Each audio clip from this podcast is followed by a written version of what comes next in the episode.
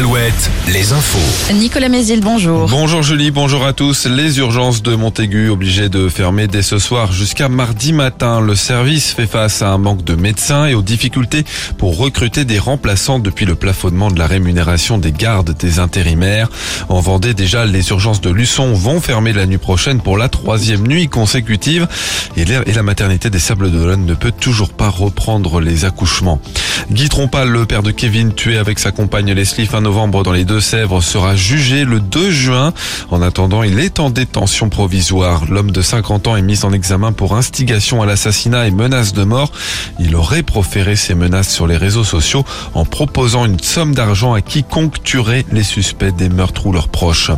Les trois suspects accusés d'avoir siphonné des milliers de litres de carburant sur des aires d'autoroute et dans des entreprises en Vendée, en Loire-Atlantique et en Ille-et-Vilaine seront jugés le 23 juin prochain. L'un d'entre eux a été placé hier en détention provisoire.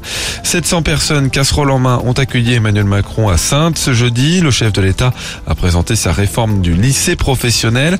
Il promet une enveloppe d'un milliard d'euros supplémentaires par an, plus de stages en terminale, des stages qui seront rémunérés de 50 à 100 euros par semaine. Certaines filières, celles qui n'ont pas de débouché sur le marché du travail, seront supprimées. Une instance pour le rattachement de la Loire-Atlantique à la Bretagne va voir le jour. Près d'une trentaine de collectivités favorables à une consultation citoyenne sur ce sujet se réunissent aujourd'hui à Nantes au château des Ducs de Bretagne. Il y a cinq ans, une pétition avait réuni plus de 100 000 signatures en Loire-Atlantique pour la tenue d'un référendum. En basket, la 32e journée de l'élite s'ouvre ce soir. Avec le déplacement de Cholet à Fos-sur-Mer, en Pro B, Angers reçoit Lille. Dernier match à domicile de la saison régulière pour les Angevins et de la Nationale 1 aussi ce soir pour les Sables d'Olonne. C'est le dernier match avant relégation à domicile contre hier. Les Sablés espèrent obtenir le meilleur résultat possible dans l'espoir d'un éventuel repêchage si jamais un club de National 2 ne pouvait pas monter. Les sorties du week-end au Sable d'Olonne, la première édition du bal du bac ce vendredi, réservée à tous les bacheliers sablés. Et puis la pomme de terre à l'honneur demain avec la 26e fête de la Bonnotte à Noirmoutier.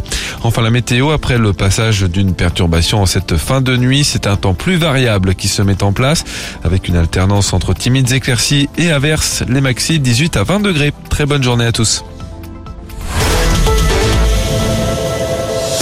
Alouette, Alouette. le 6-10, le 6-10 de Nico et Julie. Il est 8h03, bon vendredi avec Alouette, c'est le